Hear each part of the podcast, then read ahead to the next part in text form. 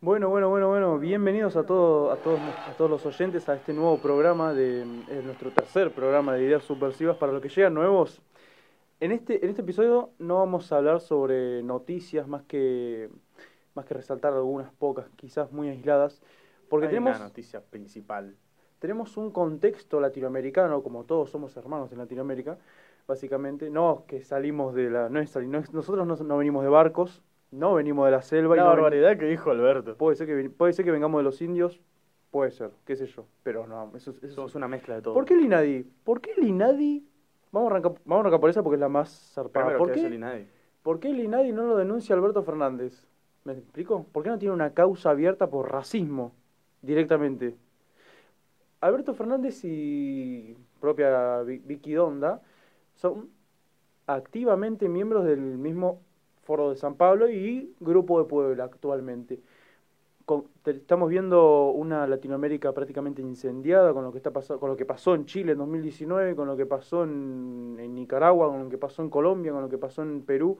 Si nos tenemos que remitir a, a, recal- repasar todo lo que pasó en todos estos países, es- vamos a estar 10 horas para repasar todo, todo lo que todo lo que sucedió. En resumen, distintos grupos eh, paramilitares, literalmente distintos grupos paramilitares, intervinieron en este país como desestabiliza- desestabilizadores.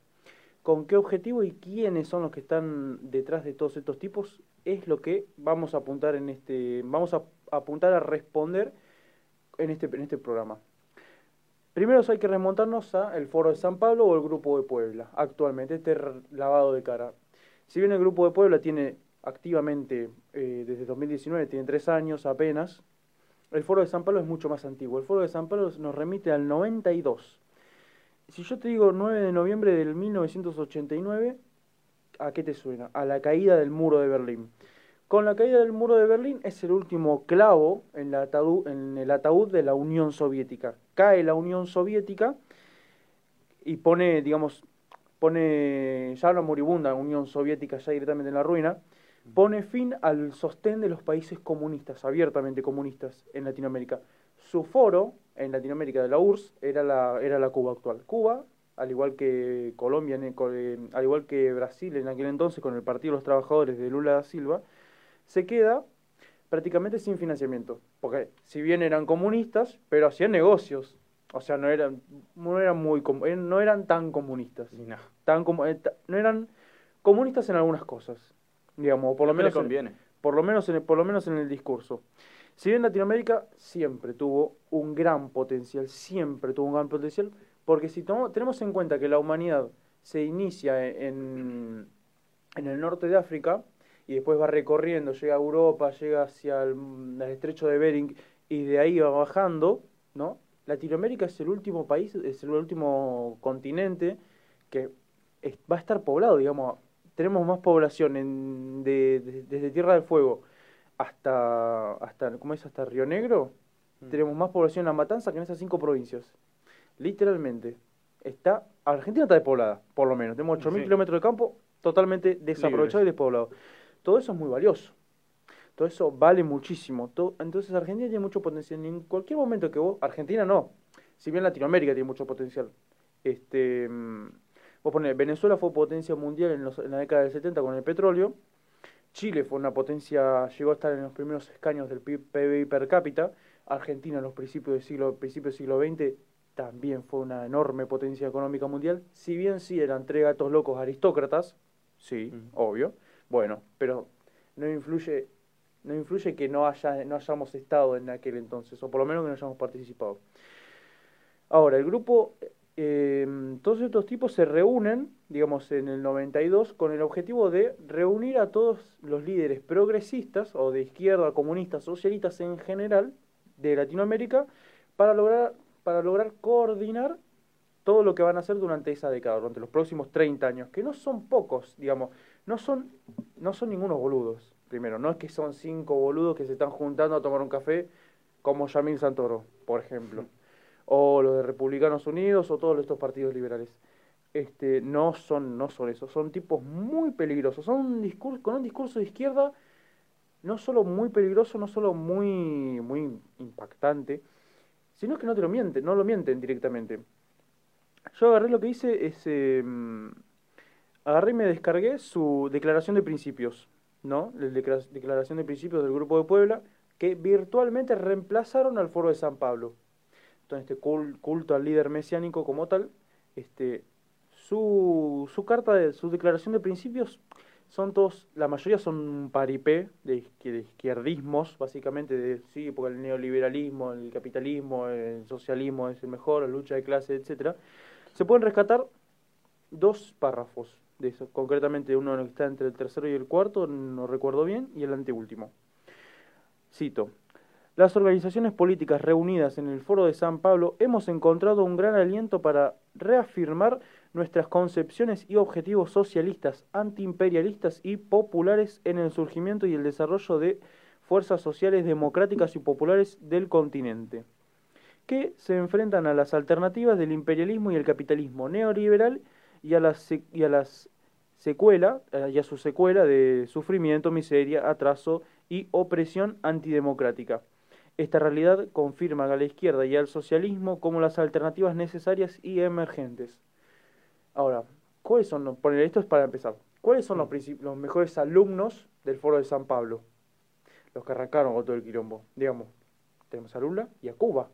Cuba es un dictador. Lo- un cubano vive espantosamente mal. Un cubano puede llegar a vivir con menos de un dólar al, al- con menos de un dólar al mes. Tenés cartilla de razonamiento. ¿Cuánto te puede durar un, seis huevos? ¿Cuánto te duran seis huevos, literalmente? Seis huevos, un kilo de azúcar, un litro de leche, y con eso tenés que tirar para todo el mes. Claro. ¿Me entendés? No te alcanza para nada. te están, están hambreando el país, literalmente, están hambreando el país.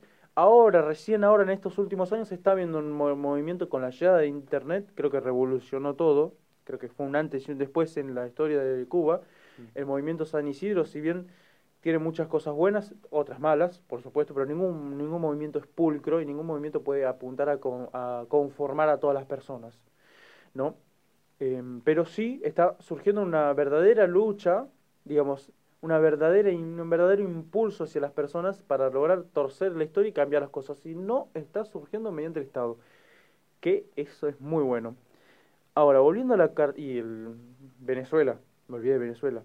Ellos hablan mucho de democracia.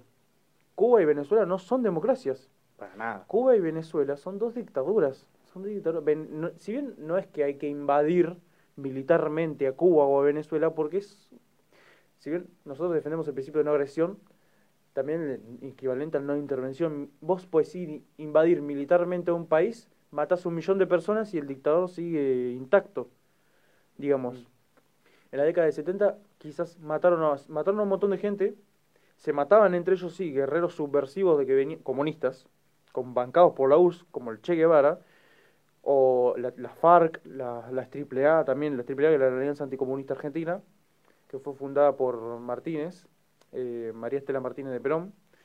Eh, si bien mataban, secuestraban a un montón de gente, empresarios que no tenían nada que ver, expropiaban un montón de empresas, pero jamás terminaban, nunca terminaban matando a ningún general, a ningún a, un- a nadie que tenga un alto rango. Claro, nadie importante, Nadie nadie, de importante. relevancia. Mataban todos perejiles. Y eso es verdad. Con los secuestros, los secuestros extorsivos se hicieron un montón de plata y se hicieron bastante millonarios. Todos estos son los grupos que se encargan de desestabilizar un país. Fíjate que logrando todos estos grupos, las FARC, la, la- el Centro Luminoso, por supuesto, el Centro Luminoso que actualmente está activo en Perú, un tema importante que es Perú, lo que está pasando en Perú, este, todos estos grupos, si bien están para lograr, lograr desestabilizar un país, lo mismo que pasó en Chile. ¿Por qué sube la nafta dos puntos en Chile y explota todo? Hay un requilombo. ¿Por qué sube dos pesos el azúcar, ponele, y, o los impuestos? Que es legítima la el reclamo, salir a protestar por la suba de impuestos. Es legítima. Es legítimo. Mm. ¿Por qué y en Colombia los, directamente los policías militares y fuerzas federales salieron a disparar a la gente? Había gente que lo estaba defendiendo incluso, la represión policial, por salir a reclamar por tu plata Claro. di- directamente. ¿Cuáles, ¿Cuáles son los incentivos? ¿Por qué todo esto pasa todo esto y acá en Argentina nos suben todo el tiempo todo y nunca pasa nada? Y no hay nada. Y no hay nada. Porque estos, porque Argentina particularmente tiene como presidente y líder al grupo de Puebla. Alberto Fernández, si bien acá hablamos, creo que en todos los programas que hicimos ahora fue mencionado Alberto Fernández, este mm, siempre este tipo no es ningún Gil ni no es ningún perejil. Este, además de ser el líder del grupo de Puebla, logró que su no tener protestas. Fíjate que acá, si bien están metidos un montón de líderes, no está Evo Morales. No está Evo Morales. ¿Por qué no está Es nombrado? raro que no esté Evo Morales, porque, no, porque le da mala imagen. Con todos los quilombos que tuvo, tanto de pedofilia, como que tuvo que salir con un golpe de Estado que no era golpe de Estado, porque los militares están pueden intervenir militarmente constitu- constitucional. Pueden intervenir militarmente para imponer el orden en el, en el Congreso, en el gobierno. Concretamente, entonces no, es un golpe de Estado. golpe, claro. Constitucionalmente no es un golpe de Estado, y eso está, está en la Constitución de, de Bolivia y lo pueden buscar. Volviendo a la declaración de principios, este en el anteúltimo párrafo concluye, ah, y cito así, en este marco renovamos eh, nuestros todos nuestros proyectos de izquierda y socialistas, nuestro compromiso con la conquista del PAN, la belleza y la alegría. Justo todo lo que todo lo que falta en todos los países, en Cuba y en Venezuela. El pan, la alegría y la belleza. Eh, nuestro afán de lograr la soberanía económica y política de nuestros pueblos y, ¿cómo es? Y, y primicia, primicia de valores sociales basados en la solidaridad. Imponer la solidaridad es abolirla directamente. Si yo te bajo que vos tenés que ser solidario, ¿me entendés? Estoy aboliendo directamente la, so- la solidaridad. ¿eh? En sí te obligo a ser solidario. ¿Cómo se está haciendo? No, yo te saco porque, porque Tenés tenés, que que, ser- solidario. Entonces yo voy y te robo. ¿Tenés que ser solidario? ¿Me entendés? Tenés que- Es, es increíble. Em, declaramos nuestro, nuestra plena confianza en nuestros pueblos que movilizados, organizados y conscientes forjarán, conquistarán y defenderán el poder que el poder que haga realidad la justicia, la democracia y la libertad, la, libertad y la- las libertades verdaderas.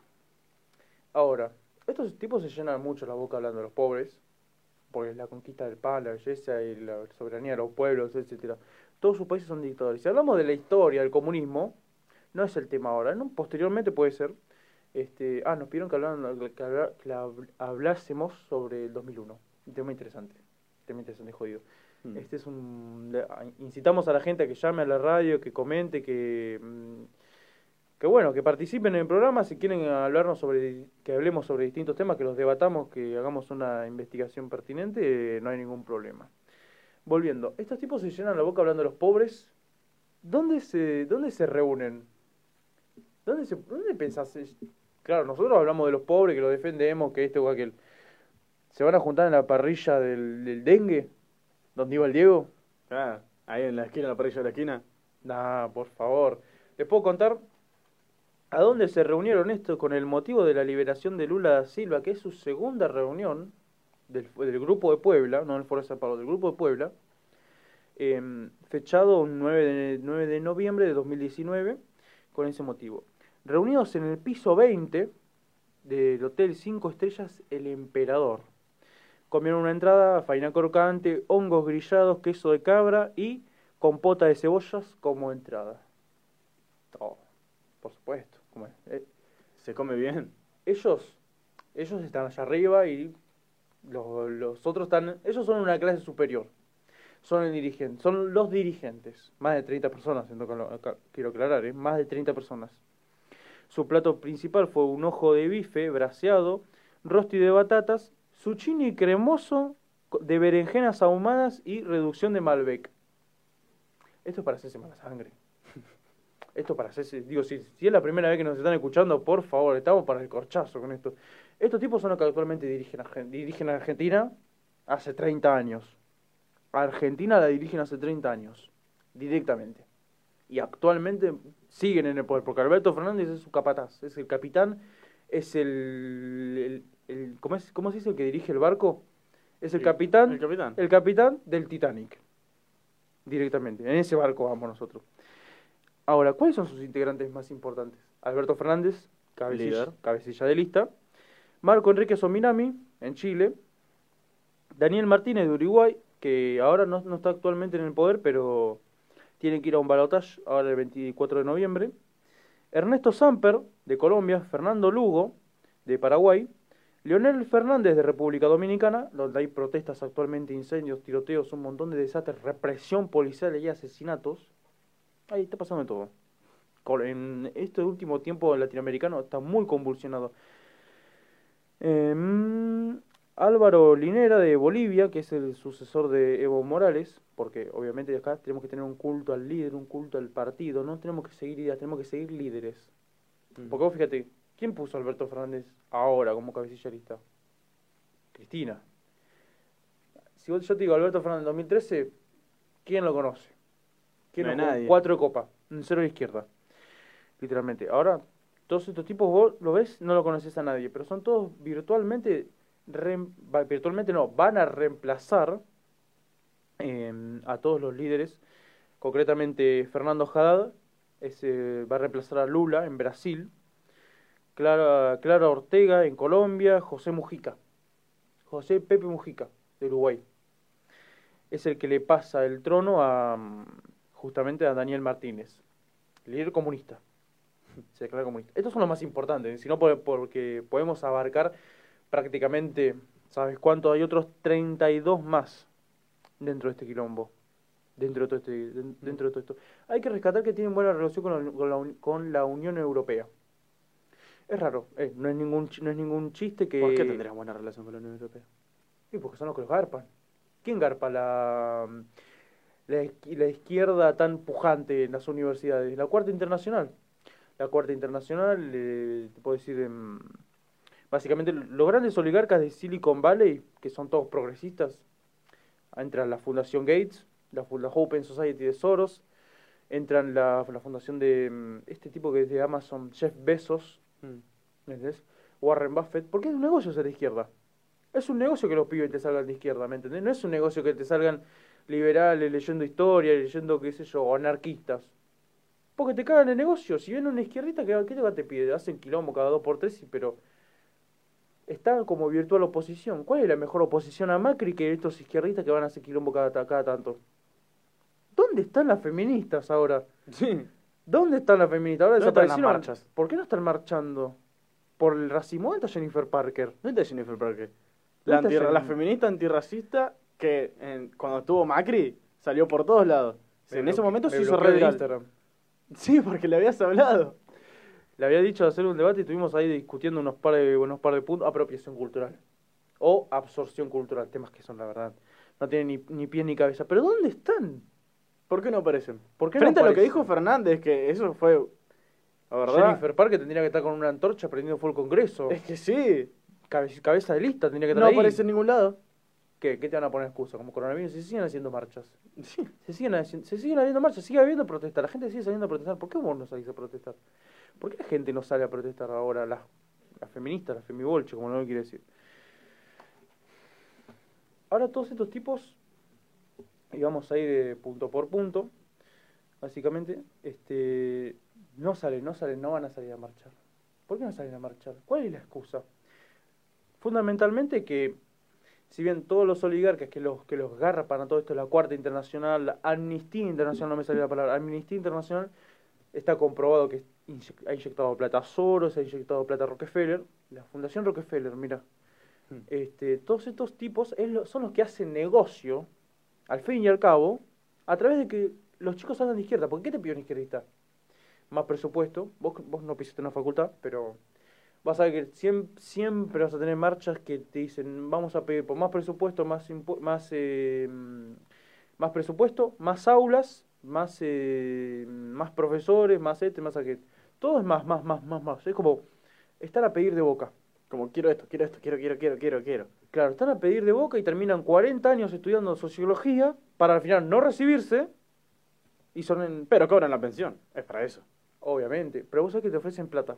Te ofrecen plata para ir. Porque yo le... Yo, uno, vos te infiltrás para saber cómo piensan y cómo operan. Al final, este está, este está en el arte de la guerra, de Mao Tse puede ser un, filósofo chino. El arte de la guerra, el libro es muy conocido. Mm. La mejor manera de desactivar a tu enemigo es conociéndolo. Te ofrecían en aquel entonces, 2019, eh, hasta 7 mil pesos por ir a marchar. Nada más que por estar. Por estar a marchar. Ya si a una bandera, si, Si sos puntero político, es otra plata. Eso me dijeron así, es otra plata. Claro, te, pagan para ir a apoyarlo, o sea, no es, no es que la gente sigue esa misma vos vas, vos vas voluntariamente, porque sentís que es una causa noble, porque sentís que es una causa que hay que apoyar, que merece tu atención. No, vos por la plata. Igual porque te pagan, y sí. Vos porque te pagan. Vos porque te pagan, prácticamente. Este, ya se nos pasó casi, casi media hora. Este, muy rápido pasa, pasa el tiempo, pasa muy rápido.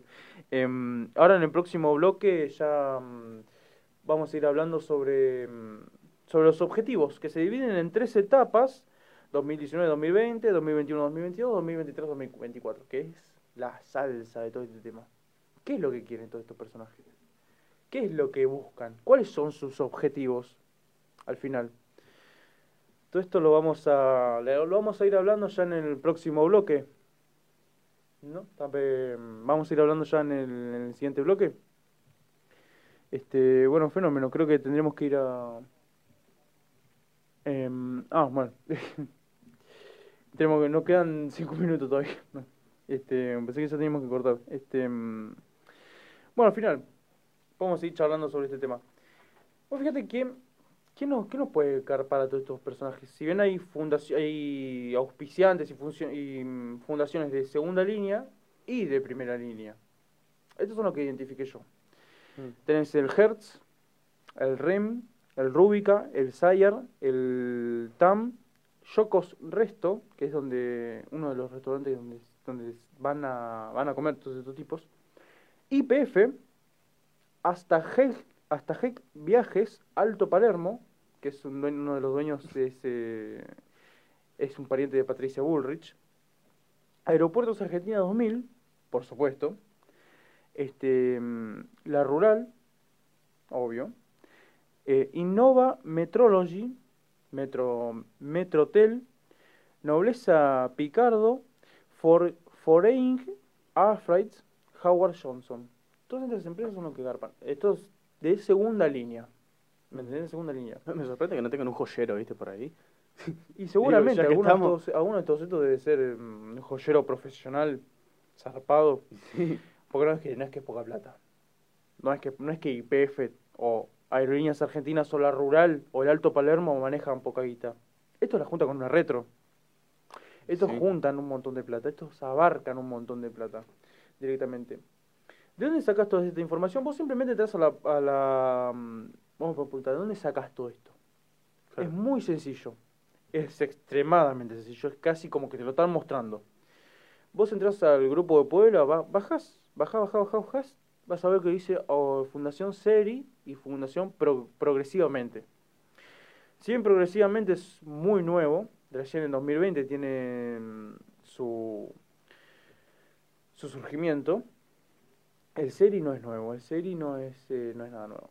¿Quiénes, ¿Quiénes pueden integrar el SERI? El FAPI, Federación Argentina de Parques Industriales, Flasco, Facultad Latinoamericana de Ciencias Sociales con sede en Argentina, o sea que es una universidad internacional, mm. Fulbright, ¿qué es? Fulbright, es un sector de educación, están en el sector de educación, representan a Estados Unidos en el ala progresista del sector de educación con socios como la Fundación Bunge y Brom, la Fundación Williams, acá te lo jodido. El Ministerio de Educación, auspicia Fulbright, el CONICET, el INTA, el Poder Judicial de, Buenos, de la Ciudad de Buenos Aires, barra la reta. ¿Por qué auspiciarían todos estos tipos de esto?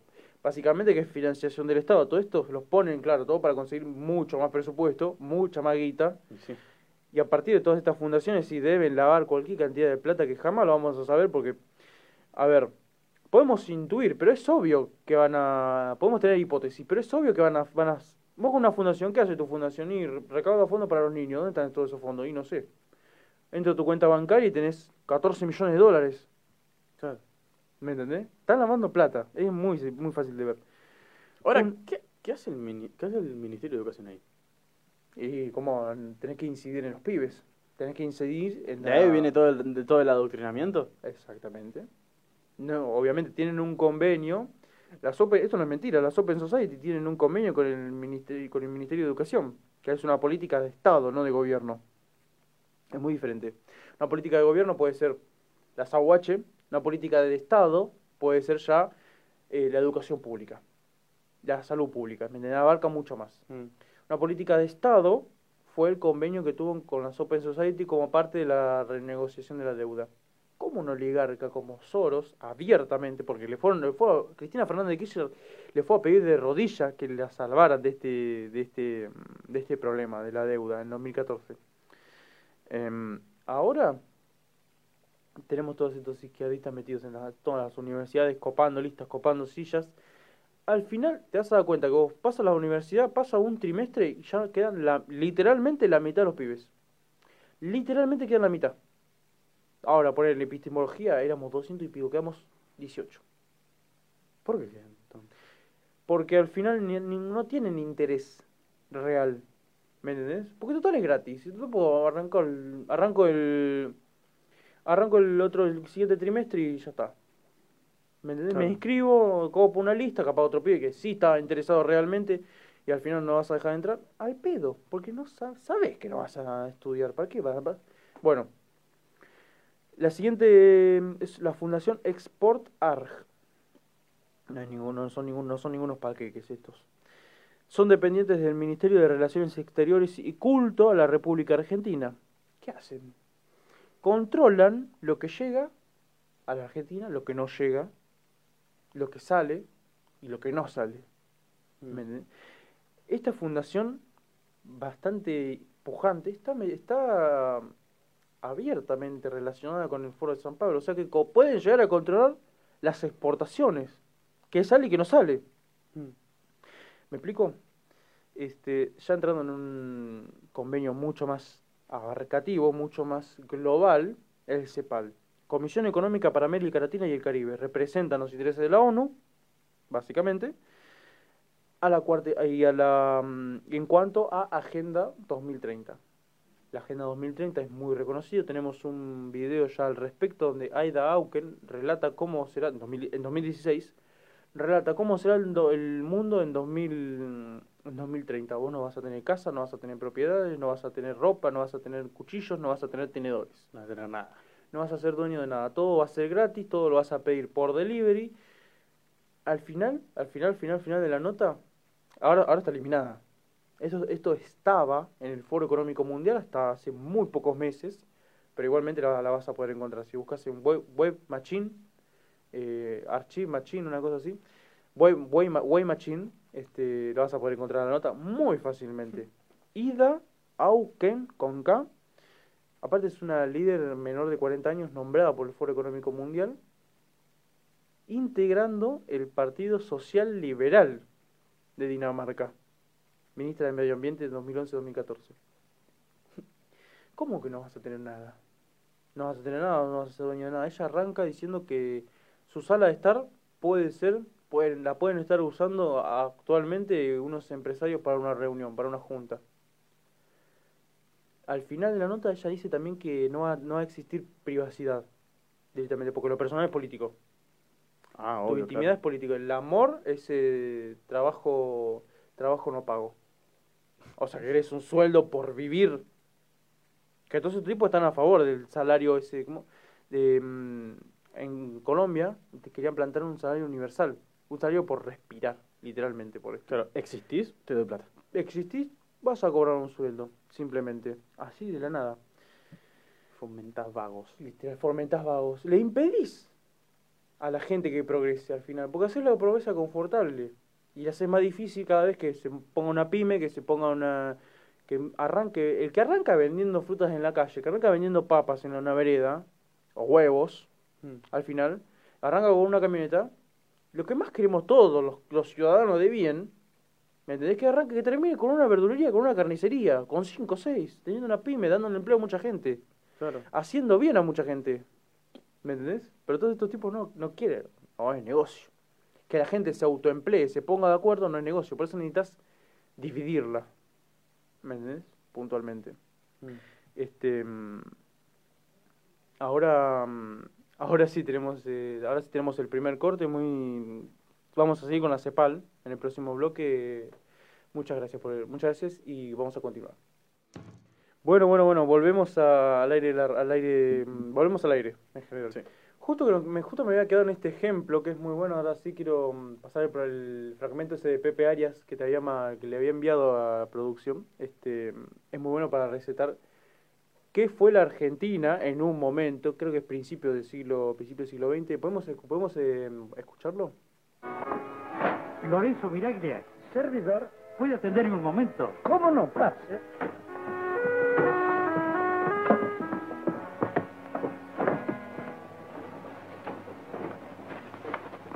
Tome asiento. ¿En qué puedo servirlo? Hace muchos años que se dedica a este negocio, ¿verdad? ya perdí la cuenta. ¿Qué comisión cobra? El 10%, como todo el mundo. De modo que si yo le mando 20 mil pesos en mercaderías... Me quedo con 2 mil. De estas operaciones hago 40 por semana. Gracias por el dato. ¿El señor Quintero? No. Inspector de réditos. ¡Ah! ¡Espionaje! Vengo a ver sus libros. No tengo. ¿Y dónde lleva la contabilidad? Aquí. ¿Con qué bancos opera? Con ninguno. Mi plata la guardo ya. Todas maniobras premeditadas para eludir los impuestos. Se equivoca, es una cuestión de principios. Yo no tengo por qué regalar lo mío. Usted no regala nada. El Estado devuelve el dinero a los contribuyentes. No me diga. ¿Y puedo saber de qué manera? En servicios públicos, los hospitales, por ejemplo. Gozo de excelente salud. No tengo por qué contribuir a mantenerlo. Construye puentes y caminos por los que circula todo el mundo. Tampoco los uso. Nunca salí de Buenos Aires. Por lo que veo, usted es un ser antisocial. Como a usted le parezca. De acuerdo a sus declaraciones, este año tendría que pagar alrededor de 20 mil pesos. 20 mil pesos que servirían para ayudar a mucha gente. Pero usted es un egoísta que se ríe de todo eso. Ah, ¿Usted cree que a mí no me importa nada de los demás? Claro que no. Por eso no paga los impuestos. Venga, Venga conmigo. Dígame, doña Asunción, ¿con qué plata instaló este puesto? Don Lorenzo, delante del señor. Justamente quiero que el señor se entere. ¿Y con un préstamo que se me hizo? ¿A cuánto asciende el monto de dicho préstamo? A, a 25 mil pesos. Ni uno más, ni uno menos. A partir de este momento no me debe nada. Ay, no. Bromas no. Usted no puede jugar por mi pobre corazón indefenso y viudo. No estoy jugando, hablo en serio. ¿Cómo me va a regalar tanta plata? Es mi contribución al bienestar social. ¿Cuánto dice que me toca pagar este año? Veinte mil pesos. Muy bien. El Estado me queda debiendo cinco, pero se los perdono y estamos a mano. Usted no puede manejar los impuestos por su cuenta. Ah, no. ¿Y qué quiere? ¿Manejarlos usted? No. Con mi plata hago lo que me da la gana. Usted es un loco. Y usted un avivado. Ya nos volveremos a ver. Ideas subversivas. ¿Cómo vamos a volver a esa Argentina, eh? Ese Tano, la verdad que ese Tano... De los que faltan. Un, un Tano pura sangre. Un Tano pura sangre, eh. Directamente. Está para ver esa, esa película completa, está muy buena, es muy recomendable. Este, mm, es, lo que, es lo que tenemos que apuntar con, lo, con la batalla cultural y lograr implantarles a la gente esa idea de que lo que le parece injusto, tiene que denunciarlo y tiene que lograr ejercer una resistencia eficaz contra el gobierno. ¿Cuál es la mejor manera? Teniendo tu plata en tu bolsillo, no estamos, no estamos diciendo organizar un nuevo, las nuevas FARC, reformar los montoneros. No, no, es, no, es, no, no es la manera. No es la manera porque no vas a lograr nada. No es la manera. Vas a matar la cabecilla y va a quedar todo, su, todo el plantel atrás que van a hacer lo mismo. El acto más revolucionario es tener tu dinero en tu bolsillo, directamente, porque dependen de vos. Cada vez es más difícil, sí, cada vez es más difícil. Aunque lo que se apunta es a eliminar el dinero físico, digamos, eh, reemplazando por la moneda virtual, la gente sigue escapando hacia las criptomonedas. Tema muy interesante. Mira, este, siguiendo con este, ¿Quiénes financian a todos estos, a todos estos tipos?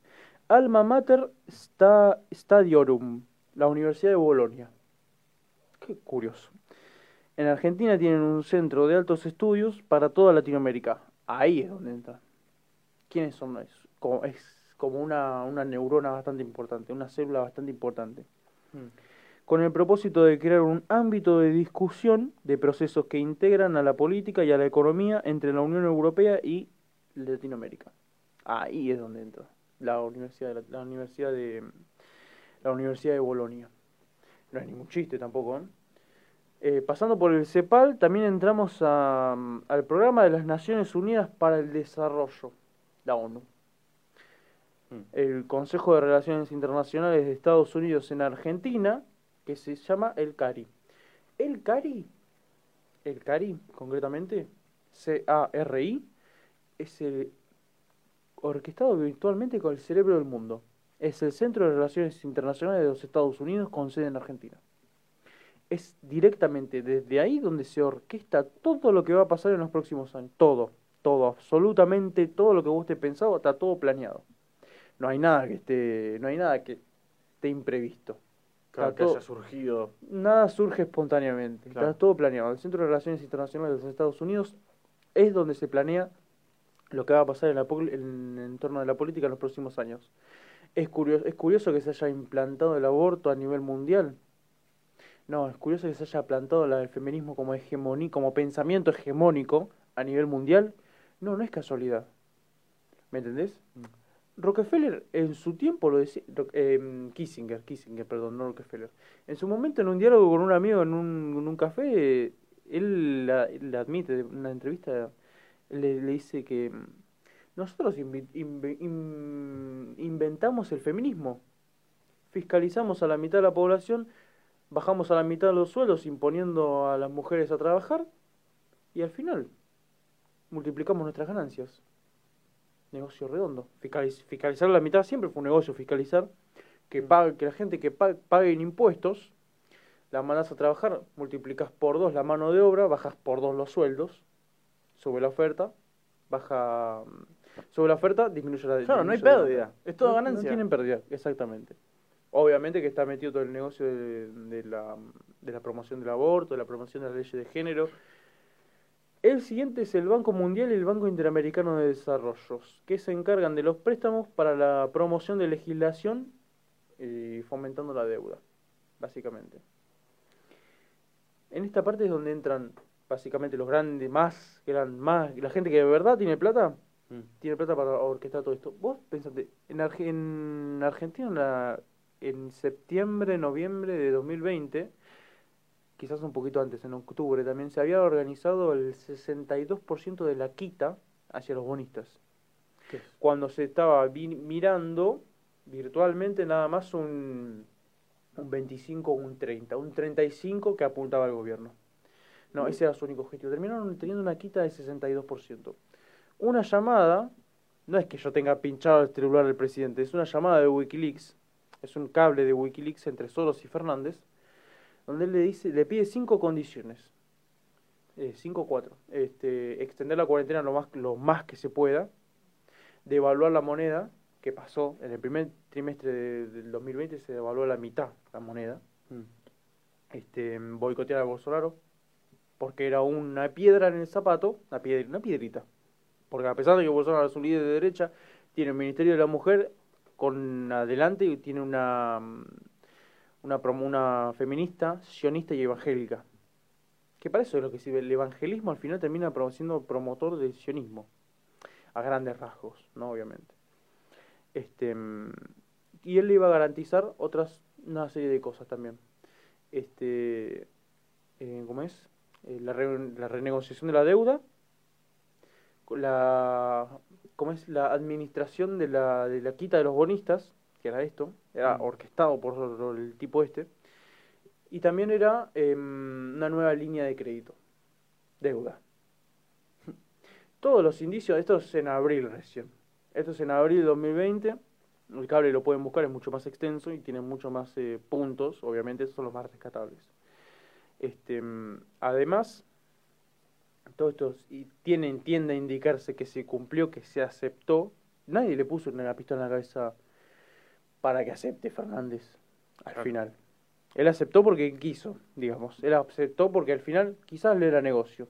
Ahora estos lo están reemplazando por masa. Porque mientras nosotros estamos hablando, hace una semana eh, Vidal, Martín Lustó y Sergio Massa, de los dos partidos. estaban en una reunión en Estados Unidos. Si no, no te estoy hablando de memoria, pero creo que es en el Center for, en el, en el CAP, Center for American Progress. Uno de esos eh, Council, Council of Americas. Creo que era en el Council of, Council of Americas. Estaban dando clases, dando, recibiendo, recibiendo clases más bien, en, en esa época. Porque, porque creo que se quiere hacer. Virtualmente reemplazar a Fernández mm. y ahí ya poner a Sergio Massa, que es su alumno estrella de la Embajada de los Estados Unidos. Volviendo hacia el foro de San Pablo y lo que nos compete en este, en este programa. Vamos a ir punto por punto resaltando qué es lo que quieren hacer con Latinoamérica para los próximos años. Esto es el foro de San Pablo. Se divide en, tres etapas. La primera etapa es de 2019-2020, que aparentemente ya tienen que, que concluir, o ya, ya concluyó. Crear una guardia militar. Crear una guardia militar es el primer punto someter al Poder Legislativo y Judicial bajo uno mismo. Esto es para 2019 y 2020. Modificar la Constitución para manejar a discreción el dinero del presupuesto. Eso es un jodido. Porque pueden decir, ¿cuánto vamos a gastar? Y agregás ceros. Vos agregás ceros. Total, ¿qué pasó en 2019?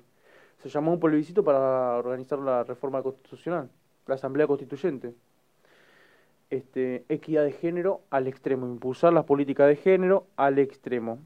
Todo lo que se puede. Desmitificar las religiones eh, introduciéndolas como sectas esotéricas. ¿Qué es? Secta, bueno, es básicamente mm, desprestigiarlas. A pesar de que sean muy amigos del Papa Francisco. Es raro todo esto, esto es muy, todo esto es muy raro, muy, muy casual todo, muy casual todo. Este, mm, control de medios y propaganda para impulsar el culto al líder en cada país. Obviamente, porque no todos los líderes ya no tienen buen marketing. Si yo digo Kirchner, la mitad lo odia y la mitad lo quiere. Claro. ¿Me entendés? Su sucesor con la imagen limpia sería Alberto Fernández, que ya tiene una imagen 40% negativa, 44% negativa.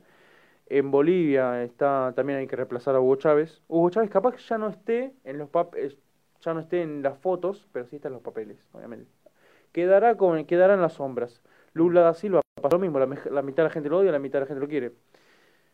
Chávez, bueno, Maduro, no hace falta ni que explicar porque Maduro es directamente una dictadura. Es más, hay un clip de Maduro en 2018, si no recuerdo, donde él dice, Foro de San Pablo, estamos cumpliendo el plan. A rajatabla se está cumpliendo con el plan. Estamos llevando todo a cabo. estaba con la campera del loguito Foro de San Pablo. Es impresionante. Promover la Agenda 2030. Obviamente necesitamos dádivas. Necesitamos dádivas, inversión extranjera, que, las, que los grandes capitalistas empresarios sepan que les vamos a hacer caso. Es un mensaje.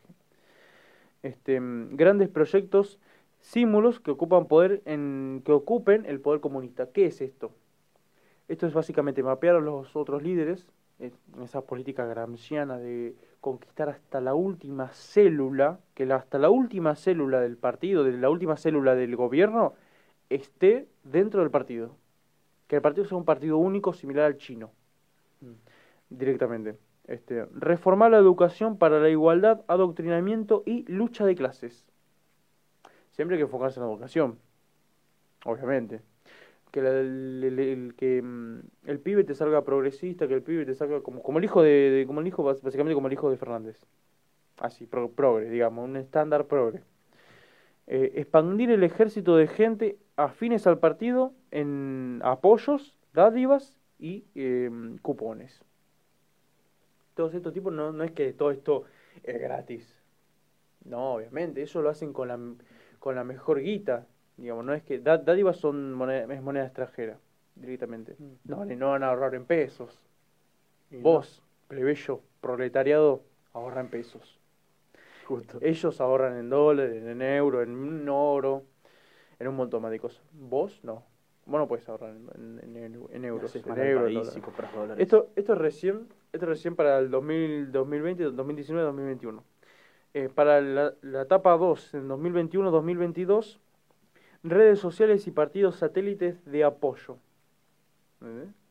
Cooptar a distintas, básicamente que estén colapsadas las redes sociales de propaganda comunista, socialista, izquierdista, y tener todos los partidos, los partidos resurgentes, o que más estén ahí ensalzándose, directamente que estén surgiendo, afines, afines al Partido Comunista, afines a su partido. Mm. Reformar la lucha por los pobres con la bandera de la corrupción y el neoliberalismo. ¿Qué es esto? En base al fracaso, porque no hay ninguna Martín, este el gobernador del presidente de Paraguay, de Paraguay em, el último, que llamó a mm, tuvo que llamar a elecciones después de dos años, porque había mandado a toda la gente que saliera de su casa los militares y las fuerzas armadas en general, que entra la policía, entran todos los, militares y los federales, tienen carta, tienen carta abierta para matar a cualquier persona que saliera de su casa, fuera del horario de circulación. Fue un escándalo internacional, la verdad se limpió el culo con los derechos humanos, con la Carta de los Derechos Humanos de la UNESCO, de la ONU. Y la ONU siempre está, siempre está con los derechos humanos, siempre lo repudia, pero al final no hace nada. Pero este fue un escándalo internacional muy grande como lo que inició todo esto, que fue la caída del muro de Berlín, la orden era tirar a matar. Cuando se le dieron vuelta a los milicos, ahí cagaron. Ahí cagaron directamente. Se te da vuelta la policía, se te da vuelta tu guardia real. ¿Me entendés? Porque vos, como sos el rey, yo rey, todos estos negros, ¿qué? No. A mí que, que se conmigo la revolución no, ¿eh? Conmigo la rebelión a no. Mí la rebelión no. A mí la rebelión no, ¿eh? A mí la rebelión no, no. Este, em, control total del Internet. Ah, interesante. Para militares que puedan evadir derechos humanos en caso de ser necesario. Se prevén que la gente se, se revele. Ellos prevén que haya una rebelión. Prevén que haya resistencia. Obviamente. Si tienen el control del Internet, tienen el control de absolutamente todo. Si yo ahora le puedo pedir a, a vos todas tus contraseñas, imagínate que hasta tenés cuenta bancaria todas tus contraseñas de todo, todo lo que tengas vos, información tuya en internet. ¿Cuánto puedo llegar a saber de vos? Mucho. Casi todo. Casi todo. Directamente casi todo. Este, ahora imagínate una persona que está en relación de dependencia, trabajando todo en blanco, que tiene toda su vida, vos podés averiguar directamente toda su vida, toda su vida, y le, lo podés borrar del mapa, así, tachándolo así como, así como si nada. El siguiente punto es em, expulsar y o marginar empresas ya mapeadas. Obviamente, si vos sos una empresa afín al partido, no vales acá. Acá no vales. Em, más y más gente en el gobierno creando plazas para el partido. ¿Qué significa esto? Gente que no labure, que vaya a laburar solamente un 29 para hacer que... ñoquis. Para hacer ñoquis, exactamente. Gente metida en el gobierno. Al fin y al cabo, gente que esté metida en el gobierno. Estructura paralela para los gobernantes eh, de los estados.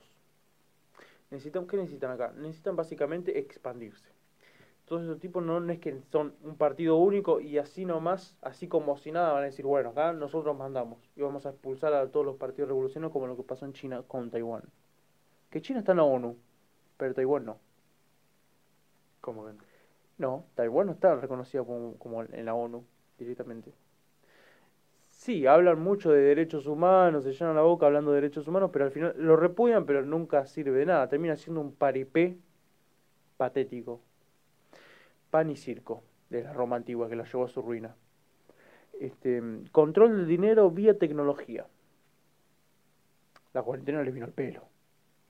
La, la, cuarentena le vino a, como anillo al dedo. Todo, todo casualidad. La minería de litio, también al pedo, empresas afines del partido.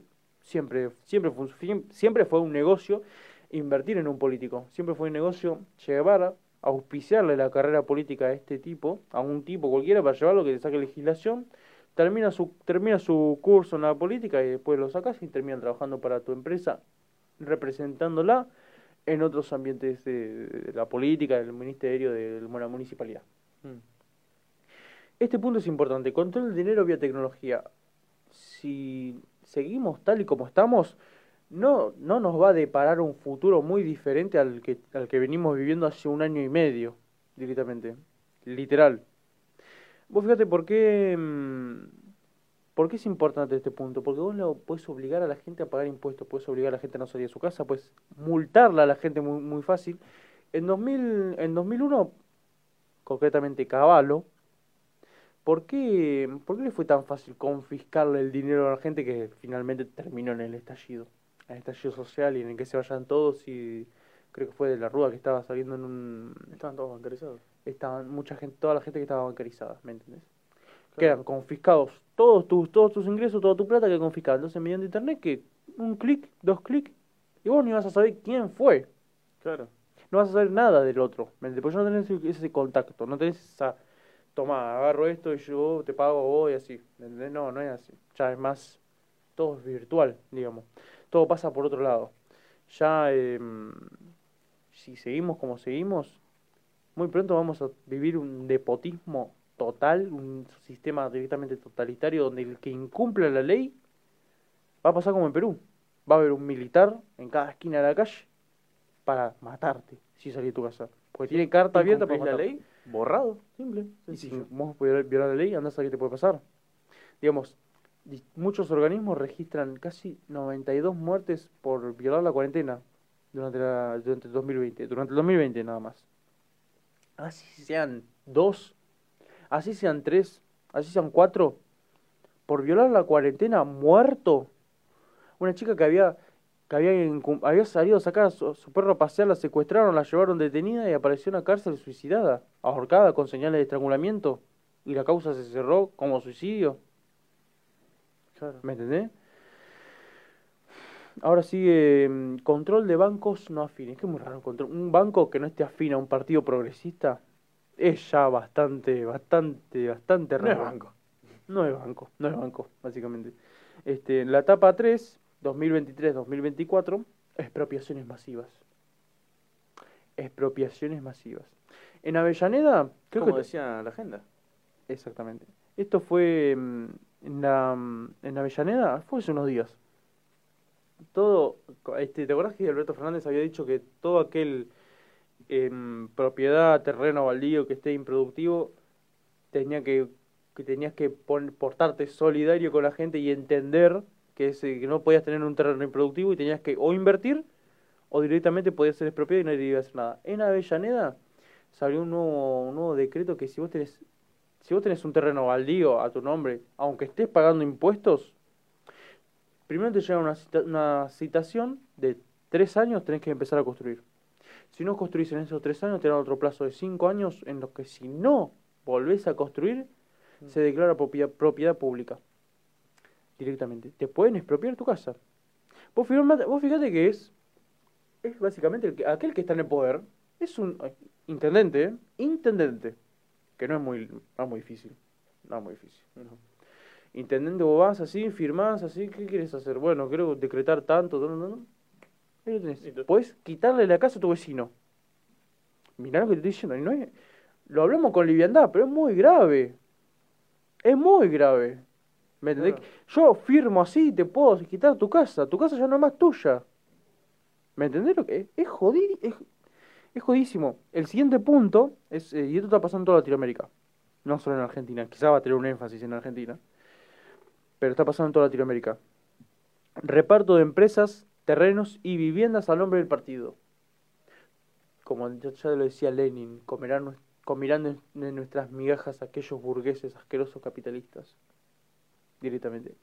Comerán, comerán lo que caerá de nuestras migajas. De nuestra millonario, ¿no? Obviamente, millonario. Oh, escucha. Al partido, vos sabés que al partido bolchevique eh, ruso le decían el partido alemán porque era bancado por todos, eh, todos banqueros judíos alemanes. El objetivo que era formar la Unión Soviética, obviamente. Tuvieron un fracaso en, 2000, en 1905, que era la revolución de Trotsky, que fracasó, la del 17 con Lenin, que sí funcionó, mm. lograron llegar al poder y implantaron 70 años de una dictadura atroz que generó hambrunas.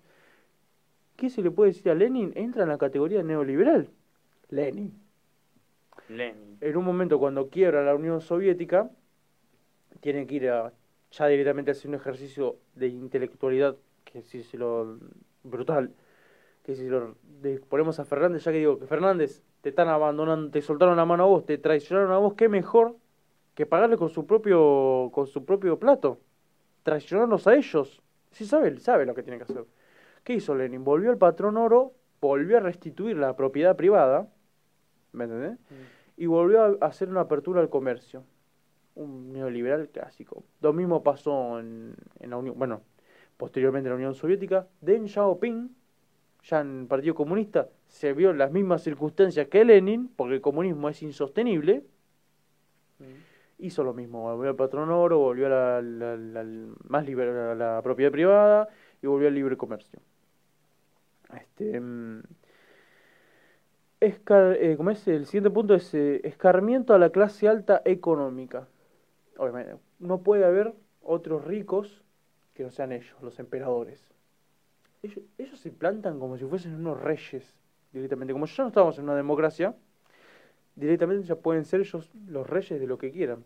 Claro. Pueden directamente, como con una firma, quitarte tu casa, con una firma quitarte todos tus ingresos, dejarte en la calle. Así de simple.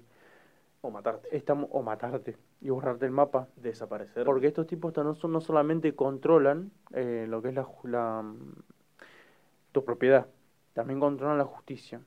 Ahora te da mucha inseguridad, ¿no? Por ejemplo, poner en el correo argentino, poner tu dirección, que, que, ¿qué podrían llegar a ser? Tienen tu dirección ya. De por sí tienen toda tu información. Tienen dirección, DNI, nombre, apellido, mails, celular, celular, todo. Cuenta bancaria. Tu celular de por sí tiene cámara y micrófono. ¿Me entendés? Lo llevas a todos lados. Que no, no, estamos, no estamos en contra de la tecnología, no es una estupidez. Pero que el, es como un arma. Mientras esté en manos de la gente va a ser bueno y va a servir, mientras esté en manos del Estado va a ser peligrosa. En la Revolución Francesa, que tiene una historia muy, muy, muy buena, muy vigente, o muy vigente a lo largo de la historia, a lo largo de toda la historia. Ellos armaron una asamblea constituyente aparte, porque los habían expulsado a los pequeños burgueses y al pueblo, los habían expulsado de la asamblea constituyente, reabren ellos una misma y, y saben, hay una frase muy renombrada en aquel entonces que vinimos por la voluntad del pueblo y nos, nos iremos por las bayonetas del Estado directamente en una, reunión muy importante. Y así terminó, terminó ganando por una, por una democracia, digamos, eh, ¿cómo se llamaba este? Robespierre, implantando el terror, asesinando a sangre fría a 40.000 personas, etcétera. Terminó, conclusión, terminó decapitado. También. Control de medios de producción en manos del Estado. ¿Cómo control de medios de producción? Medio de producción en manos del Estado. ¿Qué significa esto? ¿Qué es un medio de producción? ¿Qué es producir? Medio de producción simplemente puede ser tu cerebro. Porque necesitas un mínimo de ejercicio intelectual para hacer cualquier cosa. Para hacer una silla, para hacer una mesa, para hacer una puerta. necesitas tener un ejercicio de, de por lo menos dos neuronas, conectarlas. Imaginación. Un poquito de imaginación. Que los medios de producción los tenga el Estado, no solamente están hablando de las fábricas, no solamente están hablando de, mm, del, los proletariados, de dirigir, de dirigir todo, toda la economía, directamente están queriendo planificar la economía, que es a lo que siempre fue un tire y afloje entre lo que sería el socialismo y el liberalismo a lo largo de la historia. Vos podés ver, el socialismo está, está mm, visto en diferentes aspectos de la vida, en diferentes aspectos de la, de la historia incluso. Vos fíjate que puedes tener simplemente pujas entre sectores liberales y entre sectores de socialismo, básicamente. ¿Qué es una medida socialista? Es propia de una empresa. ¿Cuál es una medida liberal? Mm, formalmente creo que no existen medidas liberales, pero pero sí puede haber una, una, alguna que otra rescatable, digamos, liberalizar sector, liberar determinado sector de la economía, que no necesites 62 papeles para cruzar cuatro cuadras, desde la General pasa a, la, a, Capital, para llevar carne. Claro. Que al final, si ponele, si lleva carne contaminada, si no tiene los papeles, pero no le conviene llevar carne contaminada. Claro, porque no se va a vender. Si no se vende, o si se contamina, sale perdiendo él. Entonces tiene que tener su mejor, el carnicero en este caso, tiene que tener su mejor producto para llevar, y compitiendo con la compitiendo honestamente, llevar el mejor producto con con menos em, a menos coste, a menos costo y más barato que toda su competencia. Y es así como el empresario se hace, se hace millonario. Hay una hay una mina muy que está en Crónica TV que una, una parte que están dialogando con diferentes empresarios con diferentes empresarios gastronómicos el tipo la mina le dice Si sos exitoso, a alguien cagaste. Si sos exitoso, a alguien cagaste. Y se lo volví a repetir y volví a repetir como una, mosca. Vos fíjate el pensamiento que ya tiene. Si sos empresario, si sos un empresario exitoso, a alguien cagaste. ¿En qué quedamos ahí? Porque nadie puede tener una empresa, todos tienen que ser igualados en la pobreza. Claro. Nadie puede crecer honestamente. Nadie puede tener su propia pyme. Nadie puede tener, nadie puede desarrollarse en el mercado honestamente sin molestar a nadie, porque también está ese, como bien daba, decía ahí la, la, la serie, el clip que pasamos. Cuando el cobrador de impuestos le dice a este al, al, verdulero, usted es un ser antisocial. No, no somos, no somos seres antisociales. Y es muy fácil de ver. Yo te puedo poner un ejemplo. ¿Vos cómo vas a estar mejor? con Si yo ahora te agarro y te tiro en una isla solo o con 10 personas. Con 10 personas va a estar mejor. ¿Por qué estaría mejor? Ponele. Te voy a poner un ejemplo. ¿Por qué estaría mejor con 10 personas? Porque se repartiría el trabajo. Simplemente lo manda vos, anda a buscar pescado, yo voy a buscar madera, el otro va a hacer fuego, el otro va a hacer una casa, el otro va a hacer cocos. Agarra y hace un coco. Este, mm, la riqueza de las naciones se basa, y esto, esto se basa en la división del trabajo. ¿Me entendés? Claro. Se basa en, vos haces celulares, yo hago eh, radio, eh, ponerle. Y así, diversificándose el trabajo, es como se logran ricos los países, se hacen ricos los países directamente. Esto está en Adam Smith, literalmente. Adam Smith tiene un libro que se llama La riqueza de las naciones, donde pone en práctica este, donde pone muchos, muchísimos ejemplos, muy un libro, un librazo, donde ponen, eh, donde ponen todos esos ejemplos a la práctica, digamos. Este, mm, el que habla sobre la mano invisible también. La mano, la mano invisible. ¿Quién le dice al, al mercader que junte todos los, junte todos los comercios y de ahí haga un almacén, ponele. ¿Quién le dice al, pesca, al pescadero que vaya y pesque? ¿Quién le dice al de la madera que al carpintero? Mm. ¿Quién, nos, ¿Quién nos acomoda ahí? ¿Quién nos acomoda? ¿Quién ordena en ese sentido? Es el mercado. Es el libre ejercicio del mercado. Entonces somos seres sociales. Porque nos necesitamos mutuamente para sobrevivir. Porque si no, simplemente nos limitaríamos insatisfactoriamente, de una manera incompleta, a cubrir nuestras necesidades más básicas, que es vivir y comer. Claro. Y ya está. ¿Ves? Porque si vos tenés que hacer tu propio zapato, no tenés ni idea. Entonces vos vas a un zapatero o a una empresa de zapatos. ¿Me entendés? A una empresa Nike, Adidas, etcétera. A una empresa de computadoras, después se diversifica, se termina diversificando todo. En el foro de San Pablo, ya en el último punto, dice cambiar la constitución para reelegirse a voluntad y juicio del pueblo. Unos puntos antes querían armar una fuerza militar capaz de, una fuerza paramilitar capaz de, de violar derechos humanos directamente. ¿En qué quedamos al final? ¿Qué, ¿Cuáles serían sus intenciones con este cuáles serían sus intenciones con este con el foro de San Pablo directamente? ¿Cuál pensamos que puede ser nuestro futuro si todos estos puntos se llegan a concretar. Es una dictadura. Hasta, hasta te lo estás diciendo. Es que sí, hacer fuerzas paramilitares para violar derechos humanos ya es una dictadura en sí. Es muy jodido. Es muy jodido, es muy jodido lo que está pasando y muy jodido también que Alberto Fernández sea el cabecilla de lista de todos estos, todos estos locos controlar al ser humano es prácticamente imposible. Me, explico, siempre va a haber algún revoltoso, algún, algún alguna rebelión, aunque sea mínima. Claro. ¿Me entendés? La historia no se, no se repite, pero rima. Eso lo decía Marx. La historia no se repite, pero rima. Este se nos viene, se nos viene una época muy jodida. Con la Agenda 2030 se viene una época muy jodida. Y esto estaba ya anunciado, ¿eh? La Agenda 2030 no es que se impuso en el 2020 no, no, no, sin ir más lejos. Yo me acuerdo en la secundaria haber, haber eh, visto la Agenda 2030 en ese momento, no le di pelota. Pero bueno, yo creo que en un futuro ya nos van a implantar el terror. Directamente todo aquel opositor, como pasa en Nicaragua, como pasa en Perú, como pasa en Colombia, todo aquel opositor va a ser tachado y eliminado. En Nicaragua se está implantando una dictadura. Actualmente, mientras nosotros estamos hablando, se está implantando, se está imponiendo una dictadura por la fuerza. Todo opositor es perseguido y reprimido, asesinado o encarcelado. ¿Me entendés? ¿Están, ¿Están logrando implantar una dictadura en Venezuela? ¿Son parte del miembro del Foro de San Pablo? Sí. Los grupos, los grupos subalternos que en un principio les había, mm, les había nombrado como Sendero Luminoso em, y diferentes grupos subversivos con el fin de desestabilizar el orden de un país. ¿Vos sabés por qué los venezolanos, por qué hay tantos venezolanos que vienen a Argentina agarpados muchos por fundaciones? Vienen bastantes y cobran por el 20, laburan por el 20% de lo que laburaría un argentino promedio. Cobran 2.000, 3.000 pesos al mes. Que es literalmente una miseria. Nada, no hay nada. Pero además, ellos reciben, ellos reciben fuertes ingresos de, mm, si ven pocos, pero a ver, son muchos venezolanos y a la vez son, y a la vez son, son pocos esos ingresos. Pero reciben, se invierte bastante en ese sector.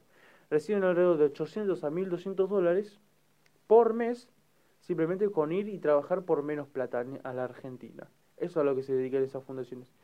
¿Qué fundaciones son esas? Las fundaciones subalternas de la Open Society, de Soros. Todos estos tipos que de la nada migran para un país, de un país totalmente destruido por ellos, por ellos mismos, a otro, en virtud de desestabilizarlo. Ahora es el norte de Europa, el norte, el norte de Europa, Francia, Italia, o no, norte, Europa en general, Francia, Italia, España, todo eso, están todos colados, están todos colapsados de gente de africana. A ver, no tienen otra opción tampoco.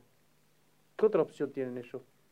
Son todos estos locos los que los directamente los llevan ahí para intentar desestabilizar el país, para que cuando surja el momento de una manifestación estén ahí, estén ahí haciendo quilombo. No solo son grupos realmente subversivos, no como el programa Ideas Subversivas, realmente son grupos terroristas, son grupos que quieren alterar el orden de un país con el fin de desestabilizarlo. Esto lo comentaba al principio del programa, que ¿qué está pasando en Chile? ¿Por qué, sube dos puntos el, el, el, IVA y se prende fuego el país? ¿Me entendés? Claro. Directamente. Esto es todo bastante raro, es bastante...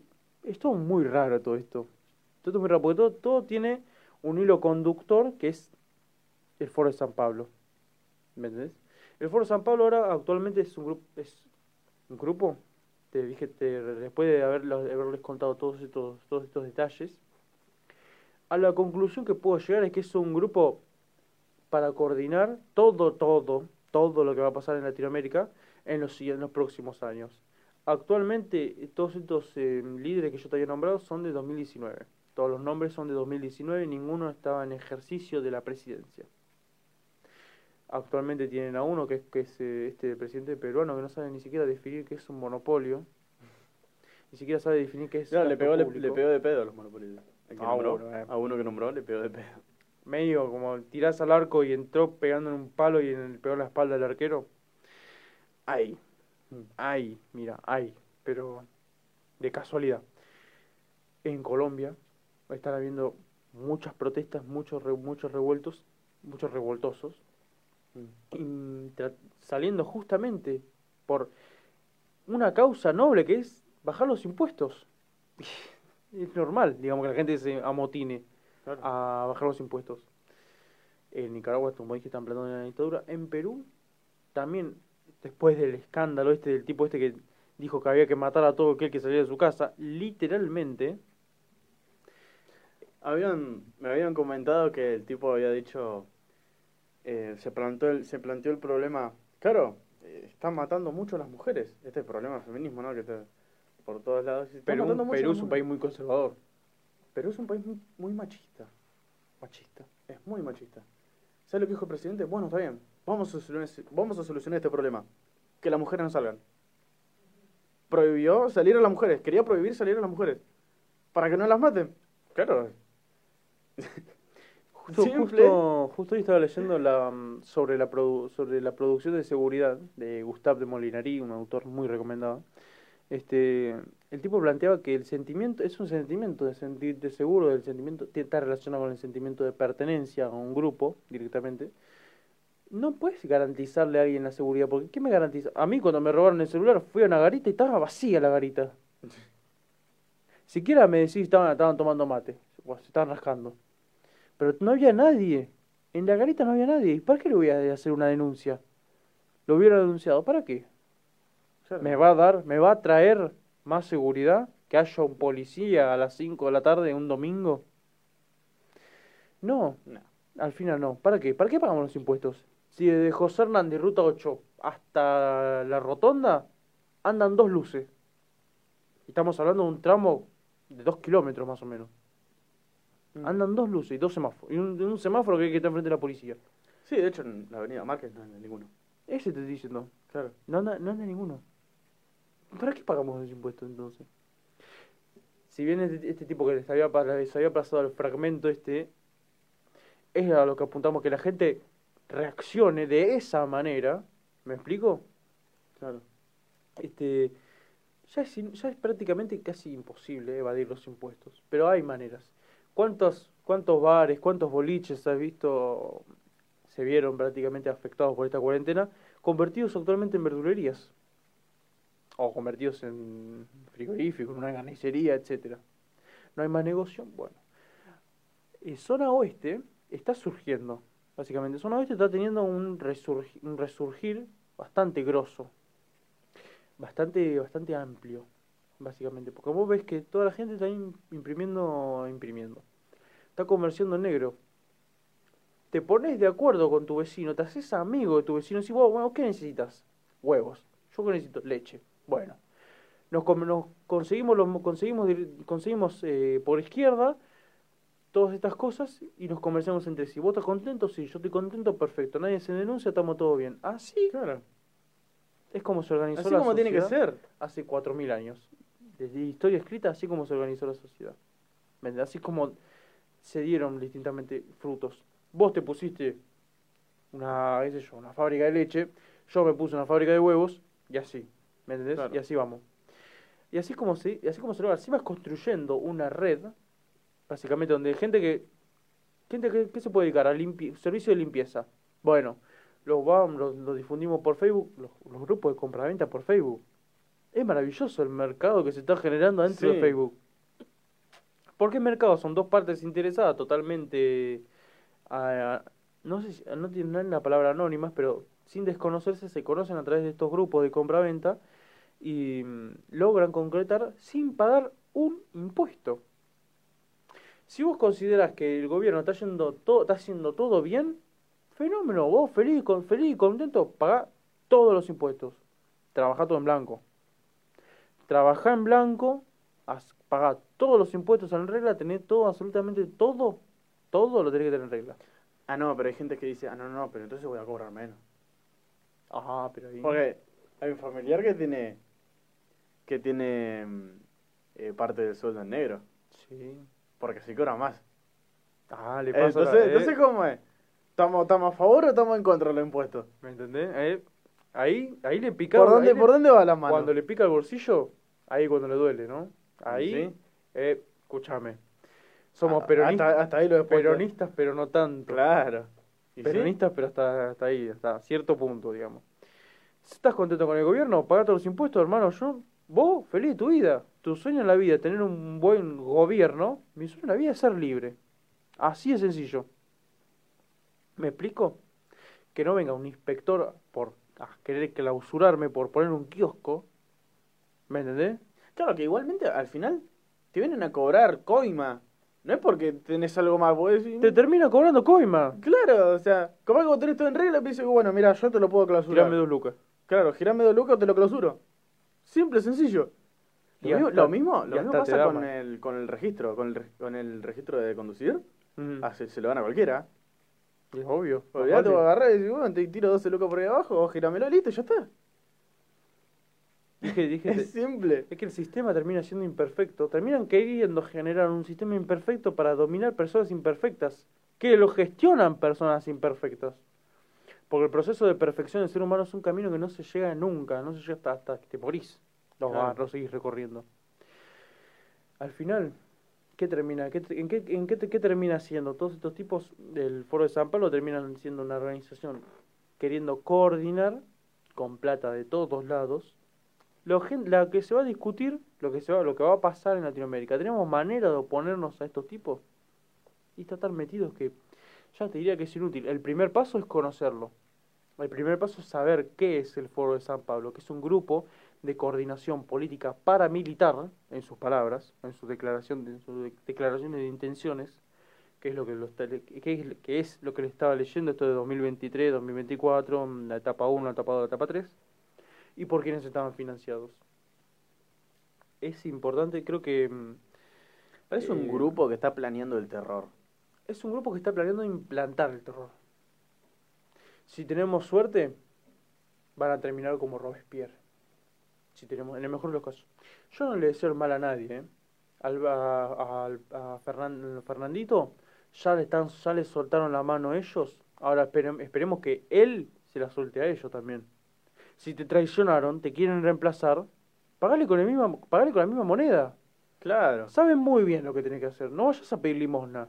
Estás a punto. Imagínate que haciendo un usando la imaginación, Alberto Fernández dice queda abolida totalmente la cuarentena, se reducen a la mitad los impuestos, el Estado queda partido al medio, la mitad ya no trabaja más para el Estado y vamos a ir buscando un trabajo conforme vayan surgiendo nuevas empresas.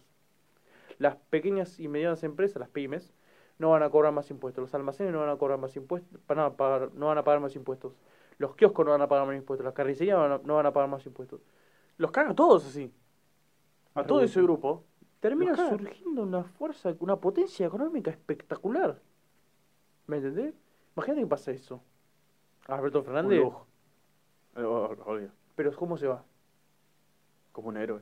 Se va con la frente en alto. Y sí. Imagínate que pase, imagínate, es una locura. Es una locura y no sería fiel a sus, a sus principios que no son ninguno. No tiene ninguna clase de principio ni, pro- ni pluralidad. Pero que haga algo bien. Al Nosotros menos. no, yo no lo odio a Alberto Fernández por ser eh, kirchnerista, por ser peronista. Por supuesto que no. Lo odio por no tener, por no tener principios, por cagarse en todo lo que él piensa. Porque hace dos años me decías que Cristina era una yegua y hoy me decís que Cristina era tu amiga, que son hermanos de sangre. Me estás cargando. Fuiste la- el, el artífice de la derrota de las legislativas durante todos estos años en la- de Cristina. Ahora me decís que son hermanos de sangre. Me estás cargando. Igual, imagínate si pasa eso. Se iría con una mejor reputación. Porque Claro. ahora se va a ir como el presidente más odiado de, de- de la historia, capaz, de la Argentina. Literalmente. Sí. Si pasa esto, hasta se puede ir con la frente en alto y el resarcimiento económico versus el precio de irse manchado por la, historia, por la historia se sigue escribiendo a pesar de que caigan los que caigan, no es, no, no, no es ningún mérito, porque al final, ¿qué te, qué te va a ¿cuántos años le pueden quedar de vida a Alberto Fernández? ¿30 años? ¿40 años? ¿El resarcimiento económico va a valer la pena de perder el respeto, el cariño y el, el amor de todos los argentinos que pudiste haber tenido, aunque sea la mitad? No va a valer la pena. No Lo vale que para nada. está haciendo no vale la pena. No vale la pena lo que está haciendo. Nos está empobreciendo a todos con el fin de hacerle negocio a todos estos tipos y ahora lo traicionaron a él. ¿Me entendés? Es reiterativo, sí, es reiterativo, pero bueno. Básicamente ya... mm, ¿Qué nos queda más, en- ¿qué nos queda más en la agenda? Lo que pasó a Perú. En Perú están viviendo están viviendo un tema temas jodidos en Perú. Pero totalmente tras el escándalo este de mm, tuvo que tras el escándalo este de los militares tuvo que llamar a elecciones A los dos años de presidencia. a los dos años de presidencia. Directamente asumió en 2018, ahora está en 2022 y ahora está por asumir este tipo que, que Castillo. Mm. ¿De dónde sale este chabón?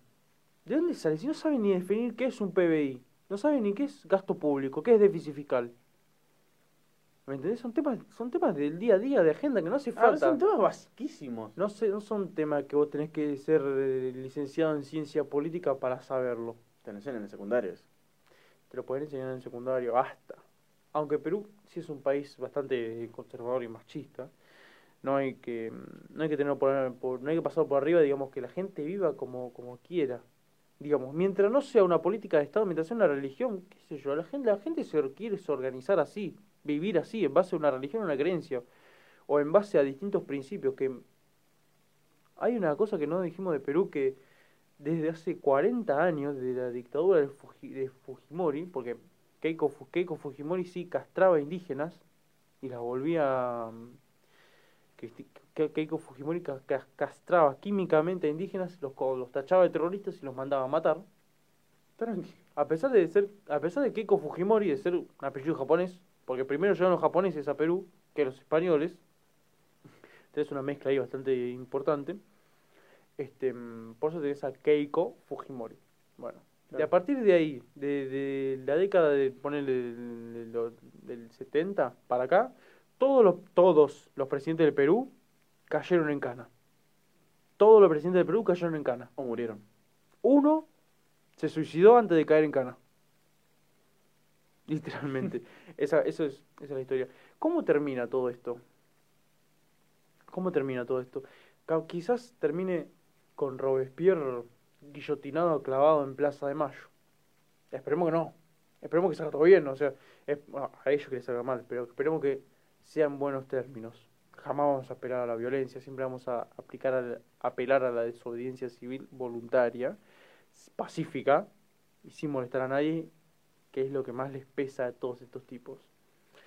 Este, bueno, ya para ir cerrando, nos invitamos a seguirnos a todos en nuestras páginas de Instagram, en, YouTube, en Facebook, próximamente en Facebook, porque todavía no tenemos página de Facebook. Este, y bueno, nos vamos a ver eh, muy pronto en la próxima semana. Eh, muchas gracias por escucharnos.